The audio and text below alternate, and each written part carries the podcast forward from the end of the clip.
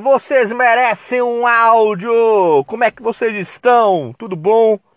Tudo bem? Tudo tranquilinho por aí? Espero que sim. É... Vamos aos fatos, sem boatos, né? É...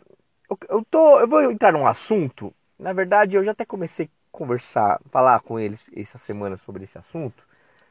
Mas eu, eu, eu eu tô atento a uma certa, certas situações que eu acho que vale a pena a gente comentar aqui. Tá? É... A imprensa ontem ela, ela informou que ao que parece o, o Vitor Pereira do Corinthians vai renovar o contrato com, com eles, né? É, ao que parece ele deu uma mudada de ideia né? Eu até acredito que o staff dele deu uma sondada no mercado europeu e acho que não achou nada de interessante. E tudo ao que parece que há um mês atrás era quase certo de não haver essa renovação com o Vitor Pereira, é, vai ter essa renovação. E o que foi prometido, parece o que foi prometido ao Vitor Pereira foi ele montar uma equipe, uma equipe da maneira que ele quer e deseja. Né? E quando eu vi essa notícia, eu vi essa notícia com uma certa preocupação. E vou dizer o porquê a vocês. Não pela questão do rival tá se mantendo um bom técnico, o Vitor Pereira é um bom técnico, mas é, é, é o outro lado da história. É a questão do, do Corinthians é, montar um time para o Vitor Pereira. Eu fiquei pensando com os meus botões. Gente, o Abel tá dois anos no Palmeiras e não montou um time para ele, cara. É, e ontem eu estava, né? Eu, eu, assisto muita coisa, eu vou ser bem sincero. É, foi num canal palmeirense, eu não vou lembrar quem falou, mas eu achei fantástico o que o cara disse. É, eu não sei se foi o Facicano, não vou lembrar.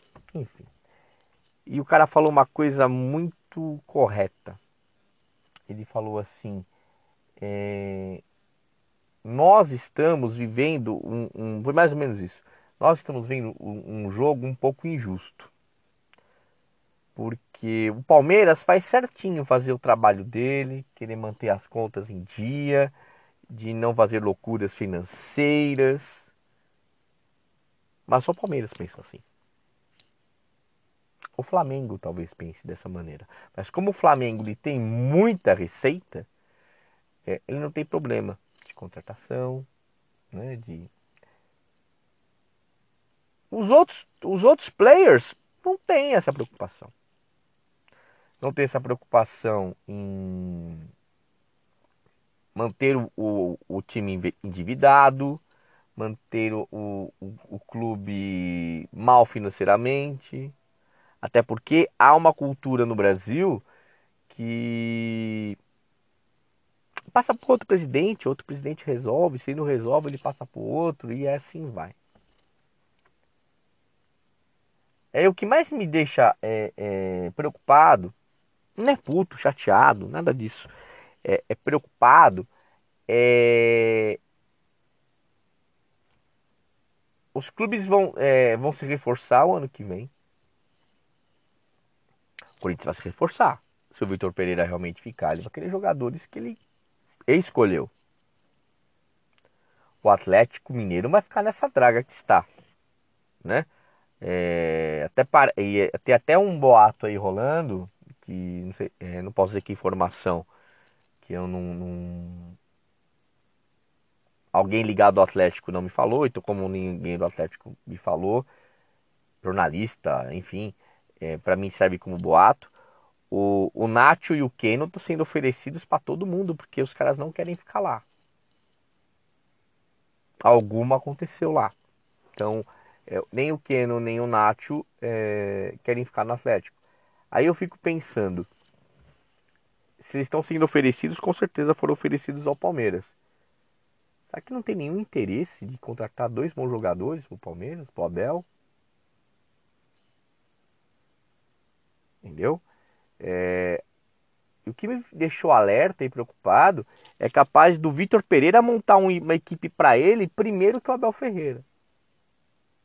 Não se esqueçamos, 70% desse elenco, aproximadamente, um pouquinho a mais, um pouquinho a menos, quem contratou foi o Matos.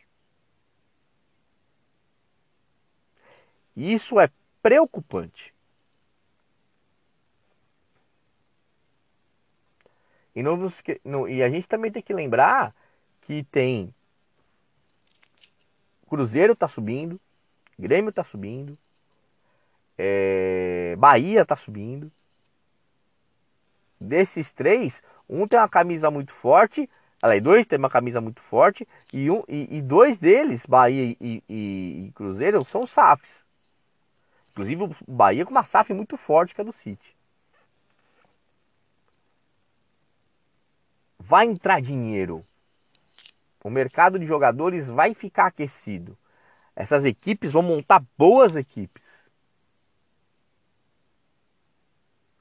E aí o que eu questiono é o seguinte: a política de, de contratações do Palmeiras, ela é sadia. Ela é válida ela é correta. Agora a pergunta que eu faço é: será que ela é, é realmente efetiva para o mercado?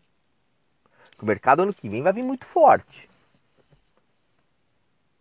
O Flamengo vai contratar pelo menos uma ou duas peças.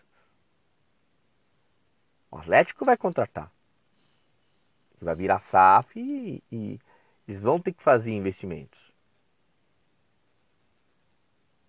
O ano do Atlético é muito ruim. Cruzeiro e Bahia vão vir fortes. O Grêmio também. O Corinthians também. Olha quantas equipes eu já falei aqui.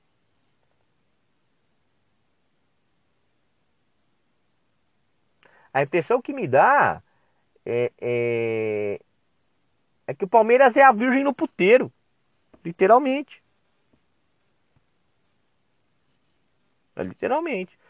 Todo mundo contratando, todo mundo trazendo jogador que se lasque as dívidas e o Palmeiras lá, sim. Não, não vou contratar não, tem que manter. E aí eu lembro quem falou, isso eu lembrei. O Facicani falou uma coisa que é verdade. Nessa última janela de transferências, o Palmeiras investiu 21 milhões. O Flamengo, 25. O Flamengo foi o primeiro clube que mais investiu e depois foi o Palmeiras. Mas a qualidade de jogadores contratados foi completamente diferente. Verdade, o Cebolinha não está jogando o que se imaginava.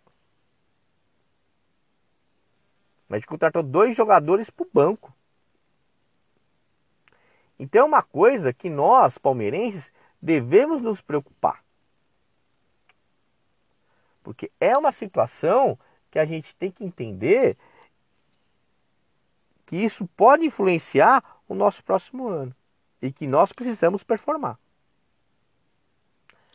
Eu quero saber de vocês, o que, que vocês acham? Vocês acham que eu estou louco? Vocês acham que eu estou certo? O que, que vocês estão achando? É, é, vocês acham que eu falei alguma coisa errada? Porque é, é às vezes eu acho que falta inoc... é, é, é meio inocente a gente achar que esse país aqui não é o país do fair play. Não tem uma lei de fair play financeiro aqui. Entendeu? O que acaba acontecendo? É, é, é, a gente faz um, um, trabalho, eu acho que esse trabalho precisa ser continuar a ser feito. Só pode é, gastar o que pode, não pode lesar o clube. Mas eu acho que também não dá para ficar nessa virgindade toda achando que a gente faz correto e tá tudo bem. Os nossos adversários não fazem as coisas de maneira correta. Você pega o Atlético, você pega o Corinthians, devem bilhões de reais. Só que eles montam times competitivos, cada um da sua maneira. Né? É, aí a gente, eu, eu, eu, pego um extrato né, de, de análise. É, o Corinthians contratou o Yuri Alberto e o Palmeiras o Flaco Lopes. Eu nem acho que o Yuri é esse craque fenômeno, esse jogador estupendo, mas é um jogador mais experimentado. Tá entregando já. O Lopes ainda não. Então o Palmeiras, ao meu ver, ele precisa mudar um pouco a sua, a sua, a sua maneira de contratar. Contratar jogadores prontos para poder entrar, colocar a camisa e jogar.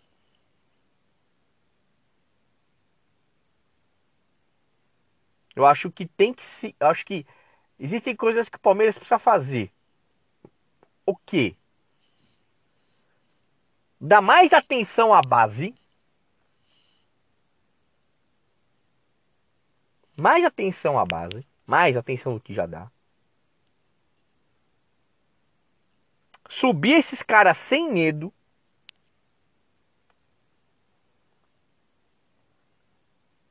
E quando for contratar, contratar jogadores mais prontos.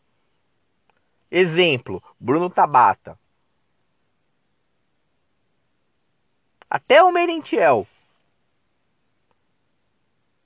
Que teve uma questão de adaptação, o próprio Abel falou.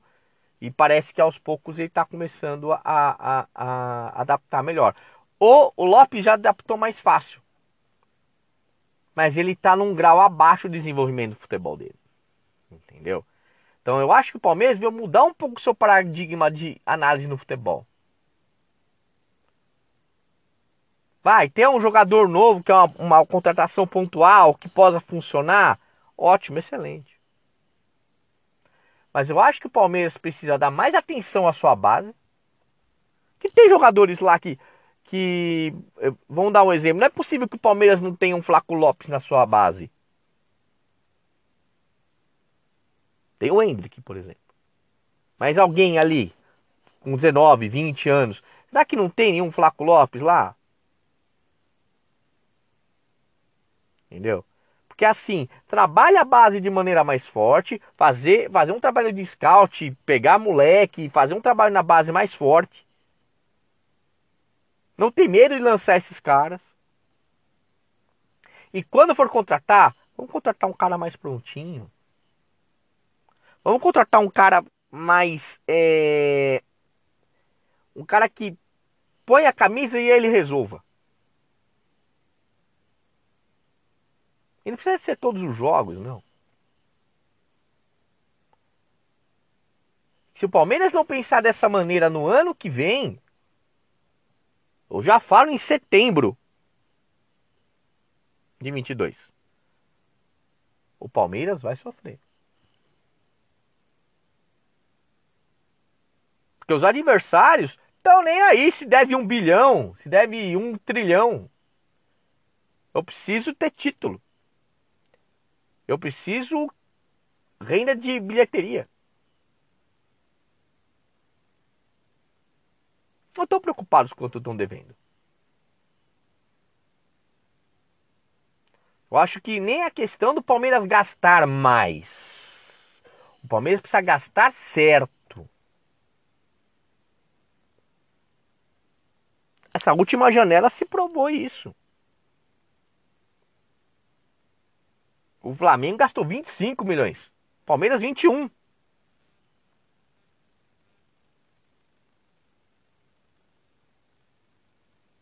que aconteceu? Lá tem jogadores prontos lá. Quando o Cebolinha, o Cebolinha contra o São Paulo mesmo. Vamos falar do Cebolinha, que eu acho que nem tá jogando tão bem assim. O terceiro gol do São Paulo no jogo de ida foi o Cebolinha que fez. O Flamengo ganhou só de 1 a 0 ontem.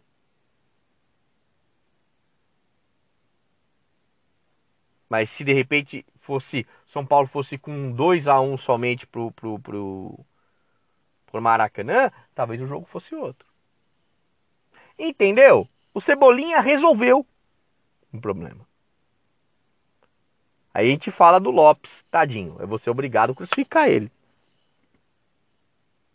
A bola do jogo contra o Atlético Paranaense no primeiro jogo foi no pé dele. E ele perdeu. Como o Navarro perdeu também no primeiro turno contra o Atlético Mineiro. Então essas coisas a gente precisa ver. Talvez um jogador mais pronto, talvez resolvesse. Bem, gente, é isso, tá? Quero agradecer a todos que estão ouvindo, assistindo, aí, ouvindo o podcast, né? Estou recebendo muitos elogios, muitas broncas, mas tudo bem, tá tudo certo, tá? A gente se fala amanhã. Amanhã falaremos de Santos Futebol Clube aqui. Falaremos da, das suas virtudes, dos seus defeitos. É, como o Palmeiras pode ganhar do Santos. Né? E amanhã a gente conversa. Tá bom? Um grande abraço a todos. Até mais. Tchau, tchau.